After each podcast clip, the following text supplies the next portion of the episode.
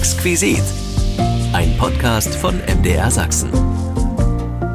Herzlich willkommen und sportfrei. Mein Name ist Frank Michael Bauer. Wir drehen die Zeit zurück. Es geht in den Sommer 72 nach München. Unser Exquisit-Podcast steht ganz im Zeichen der fünf Ringe. Olympische Spiele vom 26. August bis zum 11. September 1972. Und das ist die offizielle Fanfare.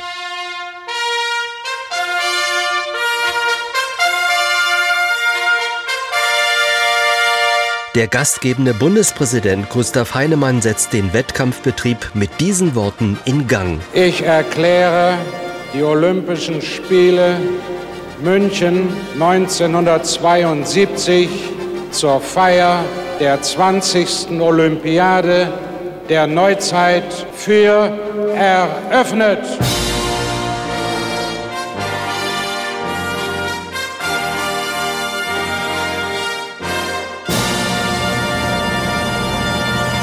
Nun ging's los. Unglaublich, was die DDR damals an Edelmetall in der BRD geschürft hat. Sportlich hatte das kleine Land einiges zu bieten, doch rein politisch in Bezug auf das Attentat auf israelische Athleten, da machte die DDR eine schlechte Figur. Daran kann sich heute zwar kein junger Mensch mehr so richtig erinnern, aber Dirk Henze hakt trotzdem bei der Jugend mal nach. Vielleicht sind ja wenigstens ein paar goldene Heldentaten hängen geblieben. Machen wir doch gleich mal einen Wettstreit draus. Olympia 72. Wer hat dazu die meisten Informationen? Ich muss erst mal ein bisschen herumrechnen, was 72 war. Es war ein Schaltjahr. Ah, wegen der Sowjetunion, weil sie vorher. Nee, nee, nee, nee. Ah. Ich erinnere noch mal an die Ausgangsfrage. Olympia 72. Vielleicht waren es die ersten Olympischen Spiele, wo die DDR außerhalb der Sowjetunion aufgetreten ist mit einer eigenen Mannschaft. Die Richtung stimmt. Aber da war noch mehr bei diesen Spielen. Vielleicht, weil sie in der BRD ausgetragen wurden in München. Dann war quasi der Druck umso höher und dass sie gut abschneiden und besser abschneiden als die BRD. Ihr seid ja richtig klasse. Oder um es mit dem auswendig gelernten Schlachtruf der damals mitgereisten DDR-Fans zu sagen, 7, 8, 9, 10 klasse. 1972 ließ das IOC erstmals eine reine DDR-Mannschaft zu und die hat vielleicht abgeräumt. Ich sag nur Renate Stecher. In welcher Disziplin? Sagen wir mal Hochsprung. Nein, die DDR war nicht nur höher, auch schneller. 100 Meter Sprint. Und dann der ewig ungeschlagene Roland Mattes. Vielleicht Schwimmen. Wow, Volltreffer. Wie kommt man da drauf? Irgendwie kann ich mir vorstellen, dass es auch ein Sport ist, wo man gut dopen kann. Alles nur Gerüchte. Äh, ja, systematisches Doping war, glaube ich, schon ein Ding in der DDR. Das sind ja noch größere Gerüchte. Was aber wahr ist, die DDR gewann bei Olympia 72 alle Kanu-Slalom-Wettbewerbe. Tausendsassers. Wie ging das? Vielleicht haben sie irgendwas an ihren äh, Booten gemacht, die dadurch besser in der Wildwasserbahn funktioniert haben. Nein, sie haben nichts an den Booten manipuliert. Hm, am Paddel? Auch nicht. An der Mannschaft? Jetzt hört doch mal auf mit dem Doping. Die DDR stand auch für exzellente Leistungssportbedingungen. So gut, dass man dann auch erfolgreich wird, aber diese Förderung war dann mit allen Mitteln und ziemlich hartes Training und strenges Training. Und wie kriegt man damit im Kanuslalom die Kurve? Man hat die Leute vielleicht in sehr gefährliche Wasser reinbegeben, um die dort unter den Extrembedingungen zu testen und zu trainieren. Vielleicht in den wilden Biegungen der Saale, dort wo sie mit den Abwassern der Industrie zusammenfloss. Oder ging es noch extremer? Sie haben irgendwie ein komplettes Becken nachgebaut. Vielleicht haben sie es exakt repliziert und dann konnten sie da perfekt trainieren. Ist sehr viel Aufwand, aber für die Medaillen. So war's. Ein Teil des Augsburger Wildwasserkanals wurde bei Zwickau nachempfunden. Mit Erfolg. Zum einen viermal Gold, zum anderen lieben Augsburger heute noch ihr Zwickau weil sie dort ein Stück Heimat finden. Zugewachsen und verwildert über die Jahrzehnte existieren noch die Reste des kleinen Eiskanals nahe der Zwickauer Mulde. Und jetzt kommen wir zu einer ehemaligen Weltklasse-Athletin, die brauchte keine Wildwasserrinne für ihre Sportart, sondern einen Stufenbarren oder einen Schwebebalken. Ich bin mit der besten deutschen Turnerin aller Zeiten verabredet. Ich begrüße Karin Büttner-Jans. Sie ist Professorin und promovierte Medizinerin. Ein herzliches Hallo und willkommen. Schönen guten Tag. Ich kann es gleich eingangs erwähnen, wir stammen aus der gleichen Ecke, sind nur 16 Kilometer voneinander zur Welt gekommen, entfernt. Karin Büttner-Jans in Hartmannsdorf bei Lüppen im Spreewald und ich in Lübbenau im Spreewald. Wir sind, wie man landläufig hier immer zu mir zumindest sagt, zwei Spreewaldgurken. Mögen Sie Gurken? Auf jeden Fall. Gerade die aus dem Spreewald, diese süß-sauren, die haben einen ganz besonders tollen Geschmack. Mhm. Ich will es auch verraten, ich bin vor kurzem mit dem Motorrad mal nach Hartmannsdorf gefahren machen, einfach um den Ort nochmal, bevor wir beide miteinander sprechen, zu sehen. Gibt es bei Ihnen noch Verbindungen zu Hartmannsdorf? Da wohnt ein Teil meiner Verwandtschaft, ein Cousin mit Familie und Nachkommen. Wie? Außerdem ist dort das Haus, in dem ich zur Welt kam, ein sogenanntes Gemeindehaus geworden. Und das schaue ich mir, wenn ich in Hartmannsdorf bin, dann auch gern mal an. Hm. Wie oft denken Sie eigentlich im Alltag an Ihre sportliche Karriere zurück? Nie. Das wird Sie vielleicht enttäuschen. Ich habe so viel andere, inzwischen andere Angelegenheiten, Dinge um mich herum, Aufgaben zu erledigen. Und da ja, spielt der Sport, wenn ich nicht gerade mich selbst mit Sport per TV oder äh, Originalen einer Sportveranstaltung befasse, eine relativ nebensächliche Rolle, denn die letzten Jahrzehnte verbrachte ich ja mit der Medizin und weiterem. Sind Sie interessiert geblieben am Sport, am deutschen Turnsport? Sehr bin ich daran interessiert geblieben. Ich bin ja auch Vereinsmitglied in Berlin, und zwar der Kunst-Ton-Region Berlin. Und engagiere mich ein wenig dort, ähm, nehme auch die Möglichkeit wahr, wenn es zeitlich passt, mir Wettkämpfe original anzuschauen. Mhm. Welche sportliche Alternative hätten Sie sich eigentlich vorstellen können zum Turnen? Wenn ich im Gebirge mit Schnee aufgewachsen wäre, dann wäre ich sicher alpine Skiläuferin geworden. Ich glaube sogar dafür mehr talentiert zu sein oder gewesen zu sein als für den Turnsport, denn es fällt mir sehr leicht, alle Berge mit allen Farben herunterzufahren, natürlich mit Abwägung des Risikos. Und das kann ich heute noch immer tun. Turnen geht natürlich nicht mehr so. Das Ostmagazin Exquisit von MDR Sachsen steht unter der Überschrift 50 Jahre Olympische Sommerspiele München 1972. Welchen Stellenwert haben diese 20. Sommerspiele für Sie damals gehabt? Die waren der Höhepunkt und fast auch der Abschluss meiner Sportzeit. Ich hatte dort die Möglichkeit, fünf Medaillen zu erringen, zu erkämpfen, müsste ich schon sagen. War wohl auch die einzige, die in allen Finalwettkämpfen teilgenommen hat. Der Gewinn von zwei Goldmedaillen und weiteren Medaillen hat dann auch mein Leben sehr geprägt, denn ich glaube, das ist so ein wenig wie bei Schauspielern. Man war nicht Olympiasieger, man ist Olympiasieger. Also Schauspieler das Gleiche. Man war nicht Schauspieler, man ist Schauspieler. Das merken Sie dann wahrscheinlich auch daran, dass gerade in Tagen, wenn sich irgendetwas jährt wie 50 Jahre Olympische Sommerspiele 1972, vielleicht dann doch öfter mal eine Nachricht im E-Mail-Fach auftaucht oder ein Anruf an Sie gelangt. Ja, das ist richtig. Ähm, derzeit gibt es immer wieder Anfragen, ob ich nicht bereit sein könnte für ein Interview, also schriftlich oder mündlich, wie jetzt gerade. Und darüber freue ich mich natürlich sehr. Es ist andererseits nicht leicht, sich 50 Jahre oder womöglich noch länger rückzuerinnern, wenn man dazwischen ein sehr, sehr, sehr reichhaltiges, interessantes Leben hatte. Mhm. Ich weiß aber inzwischen, ähm, worauf auch von den Fragenden besonders Wert gelegt wird und bin dann auch sehr gerne bereit, mich ganz ins Detail rückzuerinnern, insofern das nach der langen Zeit noch möglich ist. Mir hilft immer so eine Kiste. Ich habe so einen Schuhkarton. Da sind viele Erinnerungen drin, unter anderem zum Beispiel auch noch mein FDJ-Ausweis oder sowas ähnliches. Und wenn ich mir dann das Bild angucke, dann werden viele Erinnerungen wach und diese kleinen Geschichten. Haben Sie sowas auch, so einen Karton, wo sozusagen das Leben noch ein bisschen verpackt ist oder Erinnerungen drinstecken? Sie fragen genau zum richtigen Zeitpunkt. Ich gestalte in meiner Wohnung einen Raum komplett um und alles liegt zurzeit irgendwo. Und ich bekomme demzufolge alles auch aus der Vergangenheit in die Hand und genau sowas auch. Nur, es ist nicht eine Kiste, das würde ich mir wünschen. Es sind mehrere ähm, Schrankfächer. Und ich habe echt Probleme, nun zu überlegen, was brauche ich vielleicht noch für die Zukunft als schöne Erinnerung und was sollte ich jetzt gerade entsorgen. Genau. Und manchmal hält man sich dann bei einer, sei es nur eine Urkunde aus Spartakiade-Zeiten auf und weißt du noch und dann geht da das Kopfkino los. Ja, Gerade Urkunden habe ich auch, die teilweise recht schön aussehen und auch recht groß sind.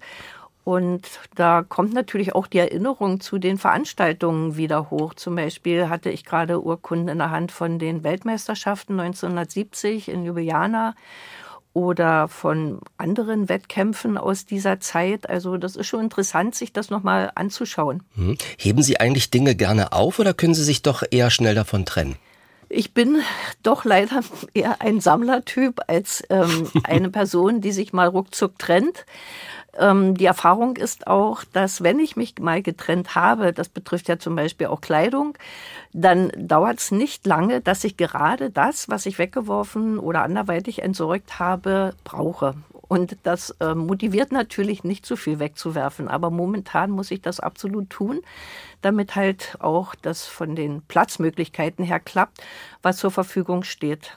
Die 20. Sommerspiele von München haben vom 26. August bis zum 11. September 1972 stattgefunden. Mein Gast Karin Büttner-Jans war damals 20 Jahre alt. Wie stark hat sie es eigentlich bewegt, dass sie durch den Sport einen, ich sag mal, größeren Bewegungsradius hatten? Ich sag nur EM 67 Amsterdam, Olympia 68 Mexico City oder EM 69 Landskrona Schweden. Sie durften viel reisen. Das ist korrekt. Ähm, das war damals für mich schon sehr ungewöhnlich. Ich bin in Dorfverhältnissen groß geworden, dann in der Kinder- und Jugendsportschule Forst gewesen. Das ist auch keine riesige Stadt. Und plötzlich kam ich mit diesen Wettbewerben, natürlich dann schon in Berlin lebend, in eine andere Welt. Also teilweise auch in Städte, die nicht in üblicher Weise bereist werden konnten. Und ich war auch mental noch nicht so weit, dass ich den Medienbetrieb bis teilweise Rummel so ganz mit links verkraften konnte. Ich habe mich damals recht schwer getan, damit umzugehen, war ich doch an sich eigentlich gewohnt, mein Training durchzuführen, möglichst gute Leistung zu erzielen, parallel zur Schule zu gehen, möglichst wenig ausfallen zu lassen und bei Wettkämpfen die bestmögliche Leistung abzurufen. Und das war es eigentlich. Und plötzlich interessierten sich sehr viele Journalisten für mich. Und damit musste ich erst lernen, umzugehen. Hm. War München 72 äh, eigentlich nochmal eine andere Hausnummer im Reigen der Länder, die Sie besucht haben, weil eben die Bundesrepublik der andere Teil Deutschlands? Ja, das spielte schon eine große Rolle, aber eine noch größere Rolle spielte, dass in München 1972 die DDR damals als eigenes Land mit eigener Fahne und eigener Hymne aufgetreten ist. Die Olympischen Spiele 1968 in Mexico City, an denen ich ja auch teilgenommen hatte, die ermöglichten das noch nicht. Damals in Mexiko hatten wir zwar zwei Mannschaften, aber eine gemeinsame Fahne mit den Farben Schwarz-Rot-Gold und den Olympischen Ringen darauf und außerdem die gemeinsame Hymne Oder an die Freude von Beethoven. Und München hat dann die Sache, sagen wir mal, total separat gehabt, so dass man auch vom Gefühl her dass ein Land letztlich hinter einem steht, nämlich mit der Bevölkerung dazu, die einem beim Wettkampf nicht nur die Daumen drückt, sondern auch beobachtet, wie gut man ist und sich mitfreut oder auch ja mit traurig ist, je nachdem, wie es lief, dass man auch dieses umsetzen konnte. Also die Verantwortung war da, nicht nur für sich zu tun, für die Trainer, für die Familie und Freunde, auch für die Betreuer und Behandler, sondern dass da plötzlich noch ein Land hinter einem war mit allen Symbolen dieses Landes. Das war schon eine besondere Situation. Gab es fürs Ausland äh, Verhaltensregeln, auch für München? Ähm, ja, wir hatten in den Trainingslagern zuvor, die gewöhnlich in Kienbaum vor den Olympischen Spielen in München stattfanden, Gespräche, aber die waren nicht so, dass man konkret sagte, was man nun tun und lassen durfte oder musste. Ähm, das Einzige, was mir gegen Strich ging und auch, was ich auch nicht eingehalten habe, war, dass wir zu dritt in München in der Stadt unterwegs sein sollten, warum auch immer. Das fand ich nicht in Ordnung. Also ich war alt und groß genug und habe mich nicht danach gerichtet. Sie mussten nicht als Trio unterwegs sein oder auftreten, ja. ja, das ist doch, ähm, wenn man jemanden vorgibt, der im Erwachsenenalter ist, hm. und bei Kindern fragt man sich das, wenn bestimmte Bedingungen eine Rolle spielen, die da alles gewährleisten an Sicherheit und dergleichen. Aber bei Erwachsenen, ähm, ja, das hat mir nicht gefallen. Nee. Also das fand ich nicht in Ordnung. Muss man sich mal vorstellen. Sie turnen vor Millionen Augen, wenn man die Fernsehzuschauer mitnimmt bei Olympia. Und dann sollen sie da gegängelt werden und zu dritt in die Stadt marschieren. Naja, das, meine, wir waren ja auch mal in irgendeinem Supermarkt oder Shoppingcenter. Und da kann man doch nicht zu dritt von Artikel zu Artikel gehen, oder, um zu überlegen, kaufe ich mir jetzt etwas oder nicht. Das ist doch schon mal in der Praxis unrealistisch. Hm. Haben Sie es eigentlich als Nachteil empfunden, wenn Wettkämpfe stattgefunden haben? Jetzt egal wo, wenn die Entfernungen größer waren, war es doch oft schwierig, dass ein Elternteil oder Ihre Familie nicht dabei sein konnte. Hm, ich hatte immer einen sehr engen Kontakt zu meinem Vater, der ja mich zum Ton geführt hat, auch zu meiner Mutter natürlich, die immer das Hinterland freigehalten hat, dass auch meine sportliche Entwicklung möglich war. Und dieser Kontakt, der brach auch nie ab. Und äh, letztlich ging ich ja dann in Berlin zur Schule und trainierte dort. Und es war für uns also nicht ungewöhnlich, dass ich nicht zu Hause dauerhaft war und wohnte. So dass ich, wenn ich dann noch weiter verreiste, also in eine Stadt zu internationalen Wettkämpfen, dann war das also nicht so ungewöhnlich. Hat eigentlich Ihr jüngerer Bruder mal Wünsche geäußert, wenn Sie ins Ausland gefahren sind? Karin, kannst du mir das mal mitbringen? Das hat er nicht gemacht, aber ich habe mich schon ja angestrengt für die Familie, wenn die Möglichkeit bestand, auch immer etwas mit nach Hause zu nehmen. Olympische Erinnerungen an 1972 mit der ehemaligen Turnerin Karin Jans im Ostmagazin Exquisit bei MDR Sachsen. Wie intensiv liefen die Vorbereitungen vor diesen Sommerspielen damals? Sie haben es schon erwähnt, Kienbaum. Da wurde also auf Olympia die absolute Priorität gesetzt, oder? Absolut. Da waren auch sehr gute Bedingungen für uns, für das Training. Die Geräte waren perfekt. Wir hatten auch ein Team von Wissenschaftlern dabei, die sich Gedanken gemacht hatten, in welchem Trainingsumfang wir tätig sein sollten, auch pro Zeiteinheit. Also es gab ein Programm. Monate vor den Olympischen Spielen begann das bereits, in welchem Umfang welche Übungen und andere sportlichen Aktivitäten ausgeführt werden sollten, um dann zu dem Höhepunkt des Jahres, eben zu den Wettkämpfen in München, wirklich in der Topform zu sein. Das ist damals ganz wunderbar organisiert worden. Das mhm. sehe ich heute immer noch als auch sehr wichtig an, denn nicht alle Sportler in allen Sportarten schaffen es ja bekanntlich, zu den Hauptwettkämpfen in der Topform zu sein. Wie haben Sie darauf geachtet, dass Sie nicht zu viel trainieren? Denn äh, das kann ja auch die Leistung dann wiederum mindern. Na, da meldet sich doch der Körper. Dann tut hier und dort was weh oder man merkt auch, dass man verletzungsanfälliger ist. Das war schon auch, denke ich, in der Planung mit berücksichtigt worden. Denn die fing ja nicht erst in dem Jahr 1972 an. Es gab ja bereits Erfahrungen, die Jahre zurücklagen. Mhm. Und letztlich war auch bekannt, was ich, was mein Körper ausführen konnte und auch was nicht, sodass dementsprechend der Trainingsumfang auch geplant und durchgeführt wurde. Hatte man während des Trainings auch manchmal im Hinterkopf bloß nicht verletzen? Daran habe ich nicht gedacht, weil es ja mich von der Übung abgelenkt hätte. Ich habe mich natürlich auf das konzentriert, was ich auszuführen hatte, denn wenn ich das nicht gemacht hätte, dann wäre tatsächlich die Verletzungsgefahr sehr groß gewesen. Und ja, ich hatte ja leider auch am 8. August 1972 ein schwerwiegendes Trauma eine Verletzung, nämlich bei dem Yamashita mit ganzer Drehung, knickte ich um bei der Landung. Ich kam also aus der Luft, aus der Drehbewegung des Körpers heraus auf den linken Fuß mehr als auf den rechten und knickte dabei um. Das hat zu einer schweren Kapsobandverletzung geführt und mein Training war dementsprechend stark reduziert. Anfänglich stand auch logischerweise zur Diskussion und in Frage, ob ich überhaupt an den Wettkämpfen in München teilnehmen konnte. Denn es war ziemlich dicht. 8. August ist das passiert und ja. am 26. haben die Olympischen Sommerspiele in München angefangen. Also da war wirklich nicht mehr mhm. viel Zeit. Das, da hat man wahrscheinlich auch so eine gewisse Blockade. Na, hoffentlich kriegst du das alles wieder hin oder heilt das bis dahin? Ja, das ist völlig korrekt, wie Sie das sagen. Ich war auch nicht in der Lage, alles komplett im Training auszuführen. Im Gegenteil, zum Beispiel konnte ich Bodenübungen zeitlang gar nicht turnen.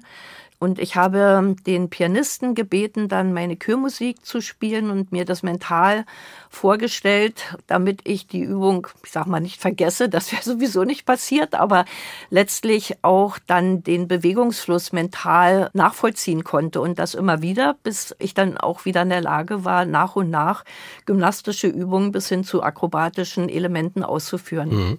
Wie wurde überhaupt eine Übung für so einen Wettkampf erarbeitet? Äh, ähm, welche Elemente ich in München? Welchen Schwierigkeitsgrad muss das Ganze haben? Machen Sie die Vorschläge oder im Zusammenhang mit dem Trainer, wie, wie entsteht so etwas? Das kann sich der Laie ja immer schlecht vorstellen. Ja, das ist in Zusammenarbeit mit dem Trainer, die ähm, Turnerinnen und Turner und sich auch anderen Sportler, die kreativ sein dürfen mit dem, was sie zeigen. Die machen sich natürlich ganz bestimmt alle selbst Gedanken. Auch ich habe mir diese gemacht. Und so kommen natürlich Ideen hoch und dann wird gebastelt zusammen mit dem Trainer. Ja, was kann man daraus machen? Welches neue Element könnte man kreieren? Und ist genug Zeit, dieses noch zu trainieren bis zu dem nächsten sportlichen Höhepunkt? So ist damals auch dieser sogenannte Jans-Salto, der nach mir benannte, entstanden, den ich in München als einzige am Stufenbahn zeigen konnte ja, das ist eine Gemeinschaftsarbeit und manchmal ist auch die Wissenschaft dabei. Mhm. Sie waren wirklich immer hoch motiviert. Sie haben also, Sie haben es schon angesprochen, Turnelemente kreiert, erfunden. Woher kam dieser Antrieb? Das ist meine Natur. Ich bin ein recht innovativer Typ mit Vor- und Nachteilen. Mein ganzes Leben hat sich in dieser Hinsicht gestaltet, nämlich dass ich gerne einen Ball nehme mit einer tollen Idee dahinter, den wegwerfe und teilweise echt Schwierigkeiten habe, den Ball dann wieder zu bekommen. Also dem sozusagen nachzulaufen mit all dem, was es zu erledigen gilt, um diese Idee, diese Vision in die Tat umzusetzen. Sie waren von 1960 bis 72 beim SC Dynamo Berlin, beim Sportclub. Waren dort die besten Trainings- und Entwicklungsmöglichkeiten in der DDR für Sie gegeben? Ich weiß nicht, den Vergleich kann ich nicht ziehen. Auf jeden Fall waren in der Zeit von 1966 bis 73 Jahresbeginn die Möglichkeiten in Berlin zu trainieren sehr, sehr gut aus mehreren Gründen. Die technischen Voraussetzungen waren da, das heißt, die Geräte waren top. Ich hatte sehr gute Trainer, an erster Stelle Jürgen Heritz und ich war umgeben von anderen Turnerinnen, vor allem als ich in Berlin anfing, die sehr gut waren. Und das hat mich auch motiviert, ebenso gut zu werden, immer besser zu werden und mich sehr anzustrengen und die Schwierigkeitsgrade der Übung aufzubauen und dergleichen. Ich glaube, das sind wesentliche Punkte, diese drei genannten, um tatsächlich erfolgreich werden zu können. Sportliche Höchstleistungen, Frau Jans, da werden Sie mir bestimmt zustimmen, verlangen viel Verzicht. Ich habe zwei ehemalige Leistungssportler in der Familie. Ich weiß das irgendwie auch. Wie belastend war denn das für Sie? Ja, Verzicht. Ich würde sogar sagen, verlangen viel Disziplin. Die Tagesabläufe so zu gestalten, dass man in der Lage ist, sportliche Leistung zunehmend zu entwickeln und gleichzeitig nicht, damals war es bei mir die Schule, später fing das Studium gerade an, also nicht das, was auch noch sehr wichtig ist für das Leben, zu versäumen oder zu vernachlässigen. Und damit verbunden ist automatisch, dass man nicht alles tun kann wie Jugendliche im gleichen Alter. Also mhm. Disco, irgendwo hinfahren aus Freizeitgründen und dergleichen. Mhm. Abhängen, wie es heute so schön heißt. Chillen, ähm, chillen sagen ja, ja, also diese Disziplin, jeden Tag aufs Neue, frühzeitig aufstehen und halt entweder zuerst zur Schule oder zuerst zum Training und dann danach genau das Umgekehrte und möglicherweise nochmal zum Training. Das war schon die echte Herausforderung. Mhm. Wenn jemand damit neu im Erwachsenenalter beginnen würde, wäre das vielleicht gar nicht möglich, das umzusetzen. Mhm. Aber da ich Kind war bzw. Jugendliche war, wurde ich da hineingeführt. Es hat sich bei mir nicht automatisch, aber Schritt für Schritt entwickelt und dadurch war das auch möglich. Christine Erhardt, die ehemalige Eiskunstläuferin, hat mir mal erzählt, sie wollte unbedingt Eis naschen, abends weggehen. Das hat sie dann auch getan und nächsten Tag sollte sie sich wieder auf die gefürchtete Waage stellen, um das Gewicht überprüfen zu lassen. Und dann hat sie sich zwei Magnete besorgt und hat versucht, die Waage zu manipulieren und dann ist das Ganze aufgeflogen. Haben Sie auch mal so ein Erlebnis gehabt? Oh, das hört sich ja ähm, speziell an. Ja, also nachvollziehen, dass das Körpergewicht ähm, stimmen muss, kann ich das absolut. Unser Trainer Jürgen Heritz hat den Spruch geprägt, Vertrauen ist gut, Kontrolle ist besser, was übersetzt bedeutet, dass wir regelmäßig unser Körpergewicht mitteilen mussten und er das hin und wieder auch selbst kontrolliert hat.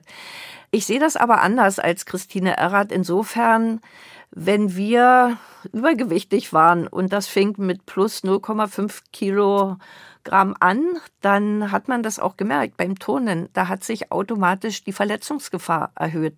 Das heißt, ähm, man hat gefährdeter die Übungen geturnt und das wollte man natürlich nicht. Also ich hatte dann schon Bedenken, dass ich vom Barn falle oder vom Balken falle oder am Boden auf dem Bauch lande, anstatt auf den Beinen. Insofern kann man das nicht so direkt vergleichen. Turnen verlangt auch in dieser Hinsicht eine besonders hohe Disziplin. Mhm. Unser Ostmagazin Exquisit mit olympischen Erinnerungen an München 1972. Bei den Sommerspielen war Karin Büttner-Jans am Start. Der Abflug von Berlin-Schönefeld nach München, war das schon eine aufregende Angelegenheit?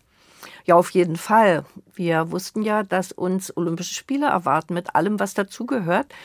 Und wir waren auch sehr gespannt, was so jeden Tag sein wird. Und vor allem waren wir auch sehr fokussiert auf die Wettkämpfe, haben also uns direkt darauf konzentriert, auch in den Trainingstagen vor den Wettkämpfen, dass wir unser Programm, so gut es ging, erhalten können, dort auch in München, also was in Kienbaum antrainiert wurde und in München dann auch in die Tat umgesetzt werden sollte. Wie war die Atmosphäre in der Mannschaft? Was Sie noch so vielleicht in Erinnerung haben, ist es ja schon 50 Jahre her.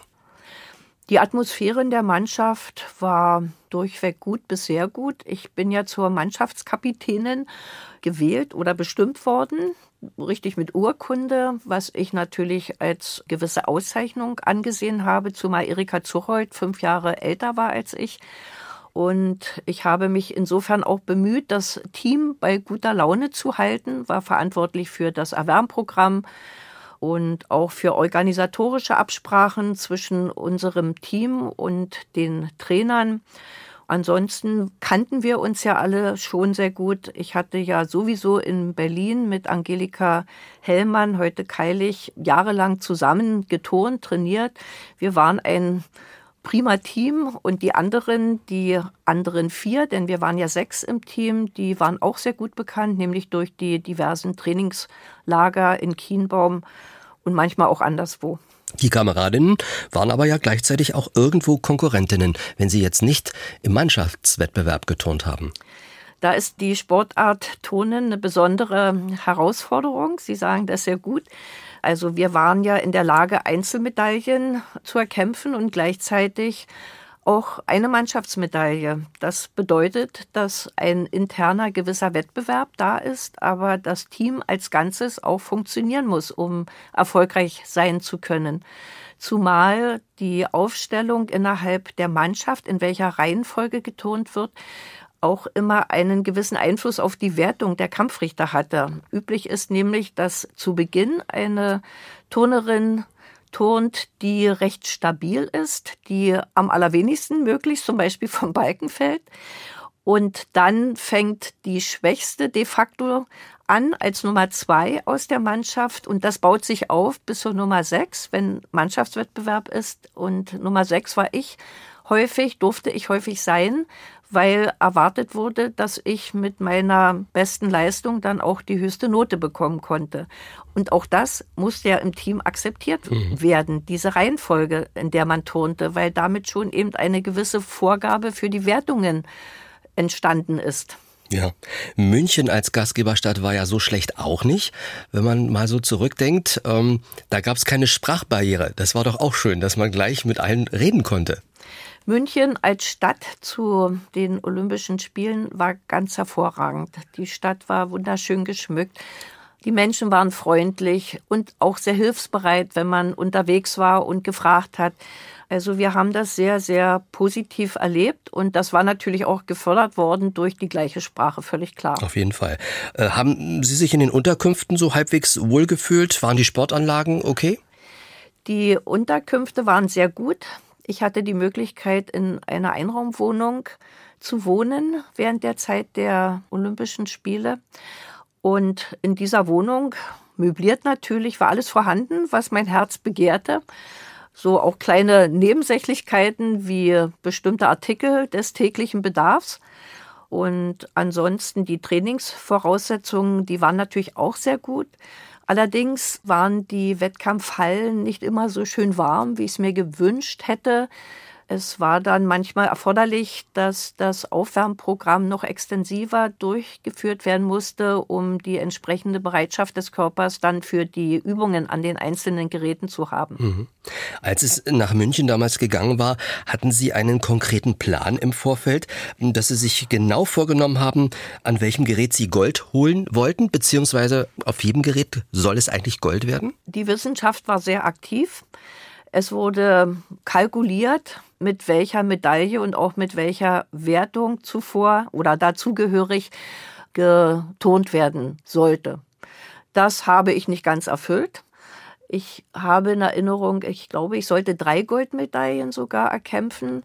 Beziehungsweise war vielleicht auch ein Alternativfaktor dabei, weiß ich nicht. Aber auf jeden Fall gab es so eine Leistungsplanung, diese schaute ich mir jedoch nicht besonders gründlich an, weil ich glaube, das kann einen ähm, eher verwirren und unsicher machen, als dass es eine Orientierung ist. Ich war immer nur daran interessiert, meine gute, stabile Leistung abrufen zu können, egal unter welchen Umständen, also mit und ohne Zuschauer ringsherum. Und das war mein Schwerpunkt, weil ich wusste, wenn ich das schaffe, meine Übungen so wie im Training zu turnen, dann ist damit auch die Chance verbunden, entsprechend hohe Wertungen zu erhalten und daraus eben auch Medaillen. Wir kriegen ja als Fernsehzuschauer nur ganz wenig mit, wenn man ehrlich ist. Gerade mal die Zeit, wo Sie die Übung turnen. Lief denn alles wie am Schnürchen? Sie hatten ja schon gesagt, am 8. August gab es da so eine blöde Verletzung. Und das hatte man natürlich noch im Hinterkopf. Kann man jetzt alles, was man trainiert hat, auch wirklich so abrufen, wie es dann bei dieser Übung ist? Lief alles wie am Schnürchen oder gab es auch unmittelbare Probleme, von denen der Zuschauer nichts mitbekommen hat? Zerrung, irgendwas verstaucht oder so? Es lief natürlich nicht alles wie am Schnürchen. Das wäre ja schön. Das hört sich so robotermäßig an. Ja. Eine gewisse kreative Haltung oder ein Ausweichen während der Übungen, wenn etwas nicht ganz so funktionierte, äh, gibt es immer. Ich denke auch heute noch. Ich hatte zum Beispiel nicht die Möglichkeit, wegen dieser Fußverletzung vor meiner, vor meinen, muss ich ja sagen, ich war ja mehrfach auf dem Balken, vor meinen Balken, Kürübungen, den schnellen Überschlag zu probieren auf dem Balken. Das, weil das immer das Landen unheimlich wehtat. hat. Und ich habe dann im Wettkampf diesen schnellen Überschlag natürlich trotzdem gemacht, vorher nur auf dem Boden, eben ohne Balken mhm. und damit auch einen kleinen Wackler mir leider eingeheimst. War trotzdem froh, nicht runtergefallen zu sein vom Balken. Insofern war es halt ein Kompromiss damals. Das ist natürlich nicht eine kreative Ausweichvariante gewesen, aber ich möchte damit zum Ausdruck bringen, dass flexibel gearbeitet werden muss, dass wir uns überlegt haben, was geht, was geht nicht. Ähm, macht man nun einen Salto mit Drehungen oder ohne und so weiter. Das war auch immer formabhängig, situationsabhängig. So, und jetzt begeben wir uns mal an den Ort des Geschehens. 1972 Olympische Spiele. Hubert Knoblauch ist unser Reporter. Die Wertung für Angelika Hellmann 9,65. Und nun kommt Karin Jans. Karin Jans hat die Chance mit einem Vorwert von 9,775, wenn alles glatt läuft bei ihr, hier ihre zweite Goldmedaille an diesem Abend zu gewinnen. Aufsprung jetzt an den oberen Holm ist gekommen. Felgumschwung, dann sofort hinüber an den unteren Holm, dort noch einmal eine freie Felge, dann kommt sie wieder an den oberen Hang. Und ich glaube, jetzt kommt die Stelle, an der es gestern nicht ganz so klappte. Und diesmal ist sie gut darüber hinweggekommen. Wieder an den oberen Holm heran. Jetzt müsste die Kippe kommen, die Liegehangkippe. Da ist sie schon in den Handstand. Dann die Rolle vorwärts und Felg abhechten mit einer halben Drehung und stehen ist eins. Ganz sauber geturnt und ganz sauber aufgesprungen. Ein ganz sicherer Eindruck und ich glaube, da gibt es auch nichts daran zu deuteln an dieser Übung. Diesmal ist alles gut gegangen. Karin Jans 9,775 der Vorwärts und nun die Endwertung. 9,90 also die höchste Wertung am Stufenbarren für Karin Jans und Riesenvorsprung für sie. 19,675 Punkte. Zweiter Platz gleichermaßen für Erika Zuchold und Olga Korbut aus der DDR bzw. aus der Sowjetunion. Das waren Erinnerungen. Was geht da in Ihrem Kopf, wenn Sie das so hören? Ja, das ist sehr interessant. Also meine Erfahrung ist ja, dass sich die Sportreporter, die den Mut haben, sich mit Turnen zu befassen, ähm, dass die sich immer recht schwer tun.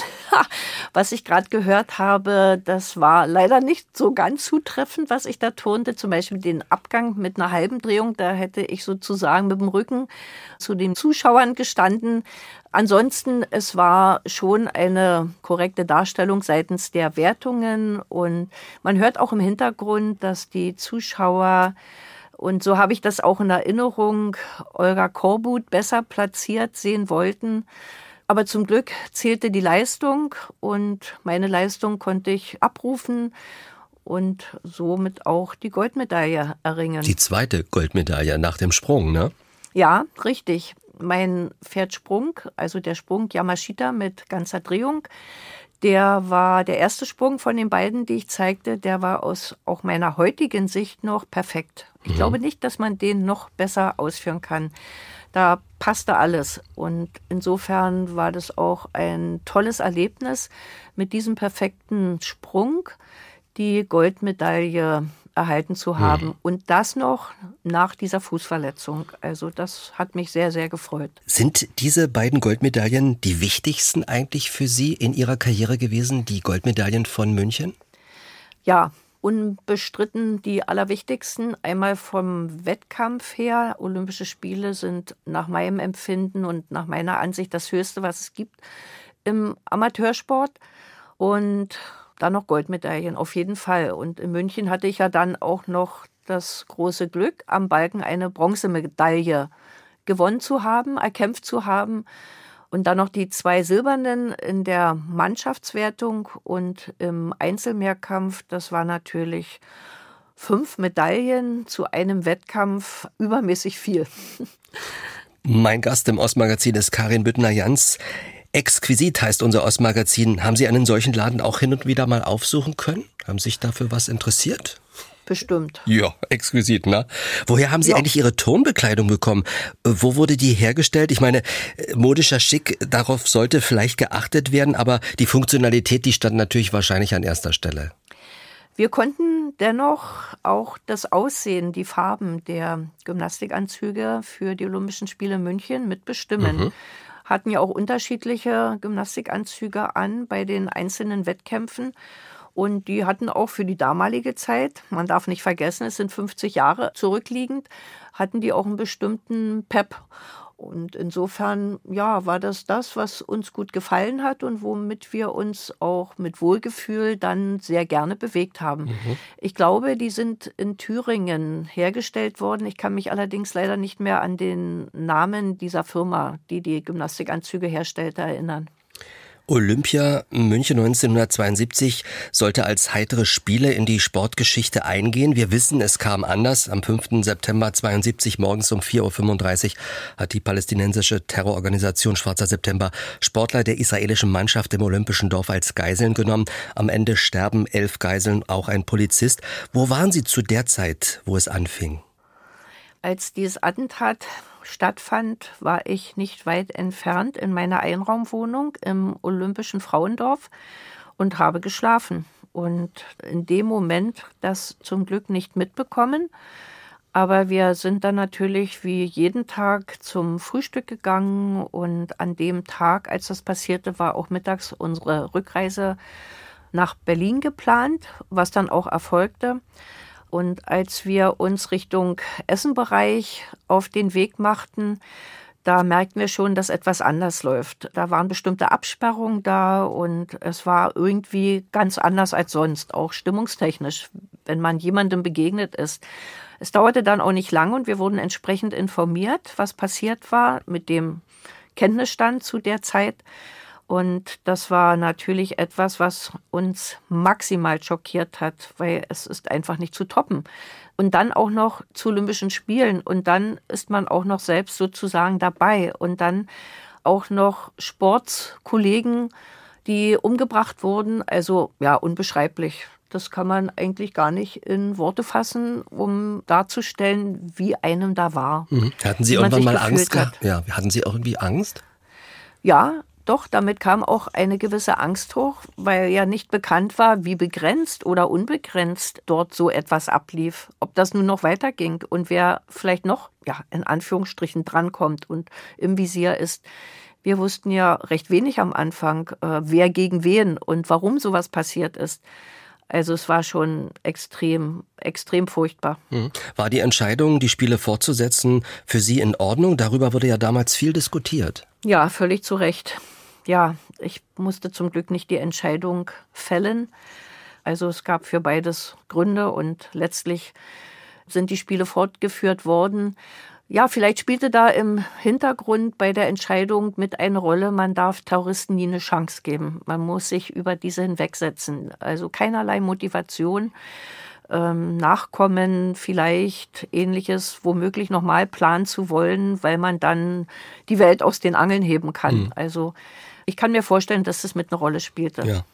Schon vor den Olympischen Spielen von München 1972 hat Ihr weiterer Lebensplan, Karin Büttner-Jans, konkrete Züge angenommen. Sie wollten Humanmedizin studieren und hatten auch schon begonnen. Dann war Olympia, zwei Goldmedaillen. Du hast deinen Zenit erreicht. Ist eigentlich schön, jetzt aufzuhören. Die Verantwortlichen haben das wahrscheinlich gar nicht so gesehen, oder? Ja, die haben das äh, nicht so gesehen. Es war schon gewünscht, dass ich noch weiter tun sollte. Ich habe jedoch die Rechnung für mich aufgemacht, nämlich die Lebensrechnung, die Zeitrechnung, was noch alles anstehen wird. Und es ist ja nicht unbekannt, dass ein Medizinstudium an sich schon sehr lange dauert, dann die Fahrradsweiterbildung noch mal viele Jahre. Und wenn dann noch der Wunsch da ist, sich auch beruflich nicht auf der Stelle zu bewegen, dann dauert es nochmal. Also insofern war dann auch zum Glück ein Agreement entstanden, dass ich mit dem Hochleistungssport aufhören und mit dem Medizinstudium richtig einsteigen konnte. Mhm. Wie sind Sie zum Medizinwunsch gekommen? Also ich wollte Kameramann oder Zahnarzt werden. Aha, Zahnarzt, ja. Ich wollte ja auch Zahnärztin ja, werden. Ja, ja, aber Sie, so, waren, zu so Sie waren zu klein, ne? Genau, ich war zu klein, zumindest auf die damalige ähm, Zahnstuhltechnik bezogen, weil diese Zahnarztstühle noch nicht mit Elektronik und Mechanik so toll zu bewegen gingen, wie das heute der Fall ist. Aber ich bin ja bei der Medizin geblieben mhm. und habe dann halt Humanmedizin studiert. Und woher das kam, als ich acht, neun Jahre alt war und auch schon geturnt habe mit meinem Vater zusammen, da hat, glaube ich, der Sport nicht eine primäre Rolle gespielt in meiner Gedankenwelt bis hin zu dem Wunsch für das Studium. Ähm, ja, ich weiß es nicht. Ich habe auch keine Medizinerfamilie hinter mir. Das ist irgendwie spontan entstanden. Keine Ahnung warum. Aber es hat sich gefestigt mhm. dann während der Sportzeit. Mhm. Sodass dann dieser schon recht frühe Wunsch für das Studium in die Realität umgesetzt wurde. Da war ich ziemlich konstant in meiner Meinung. Sind Sie wegen Ihrer herausragenden Leistungen im Sport irgendwie anders behandelt worden? Hat man Sie besser behandelt oder hat man Sie eher härter rangenommen? Ja, das gab zwei Facetten. Überhaupt das ganze Leben danach hatte zwei Facetten. Auf der einen Seite ist es teilweise sehr nett, wenn man bekannt ist, dass man weiß, da gibt es weitere Personen, die kennen einen, die kennen auch Anteile der eigenen persönlichen Geschichte, die sind stolz auf einen möglicherweise.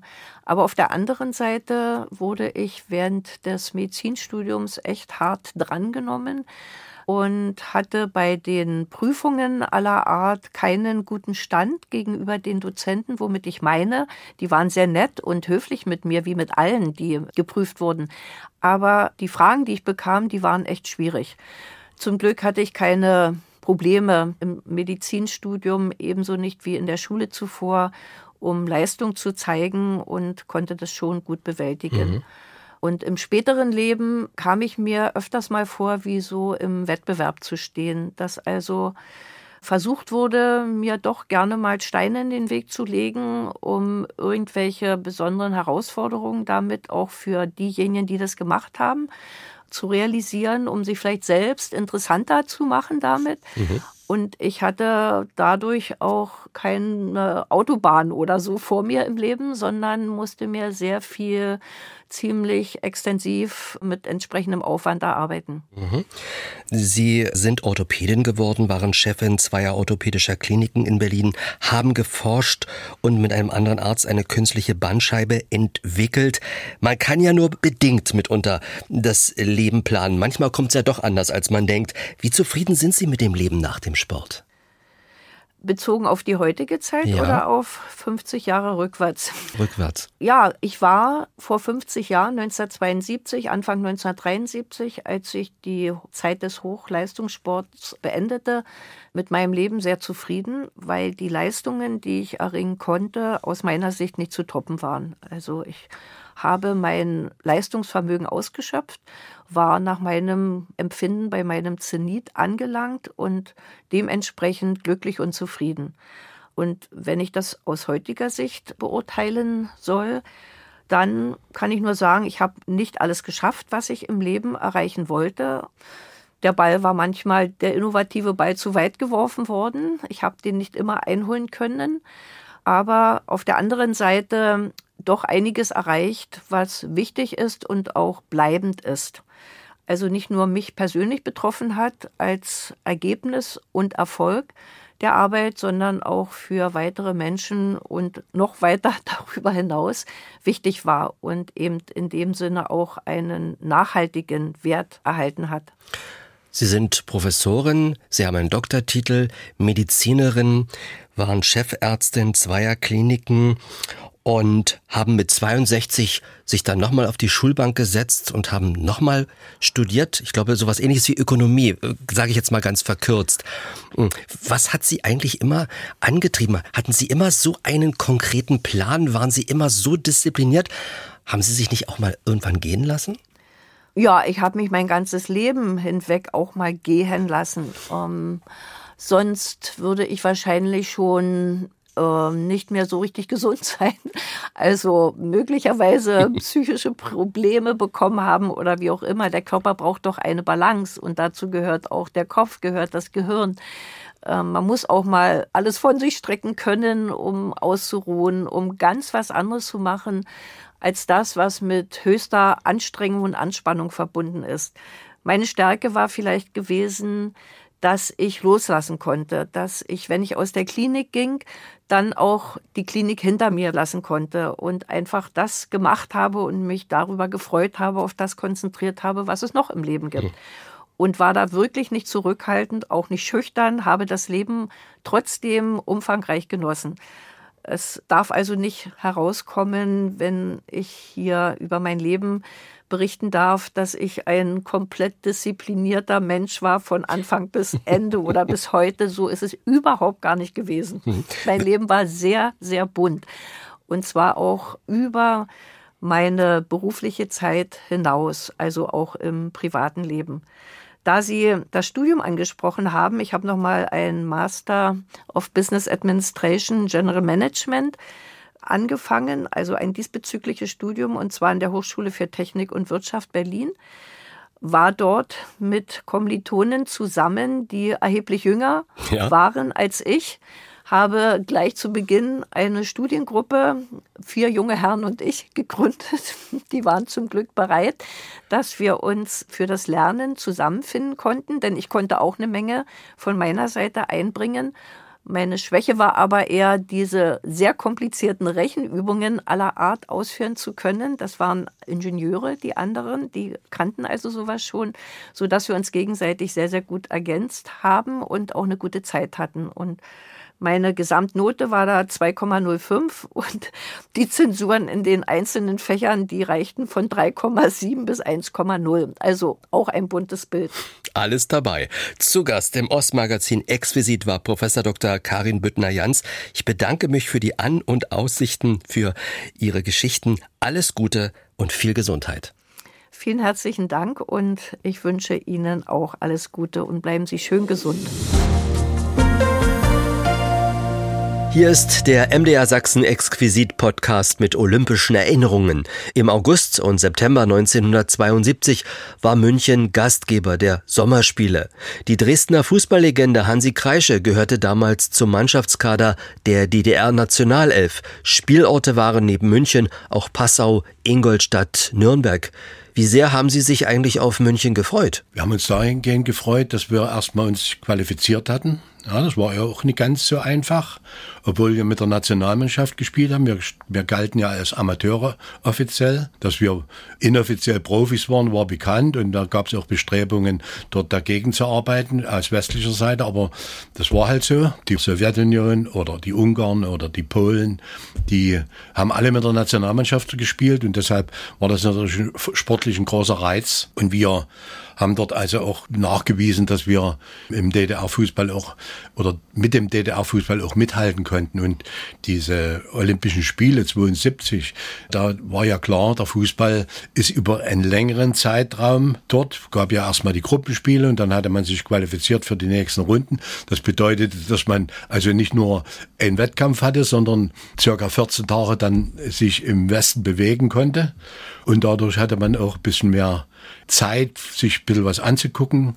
Wir waren zum Beispiel gar mit Patenkirchen einen Ausflug machen oder, oder hatten auch entsprechend mehr Tagegeld, wo man ein bisschen hantieren konnte. Und das war schon ein Riesenerlebnis, auch alleine in dem olympischen Dorf sich aufzuhalten, mhm. beziehungsweise dort zu wohnen. Ja. Und dann kam der 5. September, der Anschlag, die Geiselnahme der israelischen Mannschaft. Waren Sie da in der Nähe im olympischen Dorf, äh, wo das passiert ist? Wo haben Sie sich da aufgehalten? Im olympischen Dorf gab es Häuser. Diese Häuser waren so etagenmäßig angeordnet. Das sah aus wie eine Treppe, ja. Aus unserer Sicht konnte man direkt auf dieses Objekt, wo die Geiselnahme stattfand und eben diese auch, wo einige zu Tode gekommen sind, dass wir das genau beobachten konnten und wurden früh relativ zeitig aus den Betten geholt und sollten uns auf keinen Fall auf dem Balkon aufhalten. Das haben wir natürlich auch ein bisschen ignoriert und wollten wissen, was der Fakt ist. Und da hat man eben dann auch die Scharfschützen gesehen und, und es war ja dann auch so, dass man überlegt hat, ob man die Olympischen Spiele abbricht. Mhm. Das waren ganz schlimme Szenen, das war natürlich eine ganz traurige Geschichte. Hatten Sie in dem Moment, Sie haben Scharfschützen äh, gesehen, äh, waren unmittelbar äh, in der Nähe gewesen, auch irgendwann mal ein bisschen Beklemmung oder Angst? Ja, also ich meine, man war schon vorsichtig. Ja, konnten, wie gesagt, von oben nach unten schauen und da hast du natürlich auch das Gefühl gehabt, dass du einigermaßen sicher bist. Wir haben uns zwar nicht auf den Balkon gestellt, sondern eben durch irgendeine Luke da mal, mal ein paar Eindrücke gewonnen oder, oder was man da so, so sehen konnte konnte. Ja, aber so richtig einordnen konnten wir es zu dem Zeitpunkt auch noch nicht. Und äh, zur Bronzemedaille ging es auf dem Weg, indem sie auch die Bundesrepublik mit 3 zu 2 geschlagen haben. Und äh, das letzte Spiel, das war äh, am 10. September DDR gegen Sowjetunion 2 zu 2. Da haben einige Leute gemunkelt. Ich kann mich erinnern, das hat sogar mein Vater mal gesagt. Naja, die Sowjets durften nicht verlieren. Das wäre äh, nicht gegangen wegen der Brüderschaft. Ist da irgendwas gedreht worden? Nee, ne? Nee, eigentlich nicht. Wenn man davon spricht, dass irgendwas gedreht wurde, dann war das eigentlich so ein bisschen ein stilles Einvernehmen auf dem Platz. Man muss den Spielverlauf hernehmen. Dort haben die, die Russen, also die sogenannten Freunde ja. der DDR, haben 2-0 geführt. Kurz vor der Halbzeit gab es eine Elfmeter für die DDR. Wir haben den Anschluss geschafft und hatten dann in der zweiten Halbzeit noch den Ausgleich erzielt. Und es hieß, wenn es nach Verlängerung noch 0-0, also unentschieden steht, bekommen beide Mannschaften die Bronzemedaille. Und man muss sich vorstellen, dann die Verlängerung. Erstens mal war das Spiel in der Mittagssonne. Es waren mindestens 30, 35 Grad ausgelaugt. Wir waren froh, dass wir noch mal rangekommen waren und, und die Russen, die waren froh, dass, dass wir nicht weitergemacht haben. Und deshalb war dann auch so ein bisschen gemunkelt worden, das war abgesprochen, aber das stimmt nicht. Hatten Sie noch Gelegenheit äh, gehabt, äh, auch andere Wettbewerbe sich anzugucken? Der Fußball war sehr beschäftigt ne, durch die vielen Spiele. Ja, außerdem waren die nicht nur in München, die waren in, in Passau, ja, in Ingolstadt. Die waren natürlich auch mit Reisen verbunden. Nürnberg. Dann, dann, hat man auch die freie Zeit irgendwo nutzen dürfen. Zum Beispiel, als die Spiele dann beendet waren, sind wir gemeinsam ins Hofbräuhaus. Das war ja damals auch für uns eine, eine Adresse, wo wir gesagt haben, wir müssen unbedingt dorthin. Ja, und, und haben das auch umgesetzt. Waren Sie dann auch betrunken? Nee. Naja, ich muss mal sagen, wir haben schon den einen oder anderen Topf äh, getrunken. Und da hat man einen großen Schluck genommen. Naja, der hat man uns auch verdient irgendwo. Das Bier soll übrigens ausgezeichnet geschmeckt haben.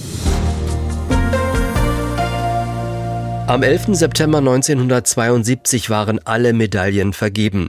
Der Präsident des Internationalen Olympischen Komitees, Avery Brundage, erklärte die Spiele für beendet. I declare the games of the 20th Olympiad closed. Die Zeit des Abschieds ist gekommen. Wir kehren in unsere Heimat zurück und rufen Ihnen allen zu, auf Wiedersehen!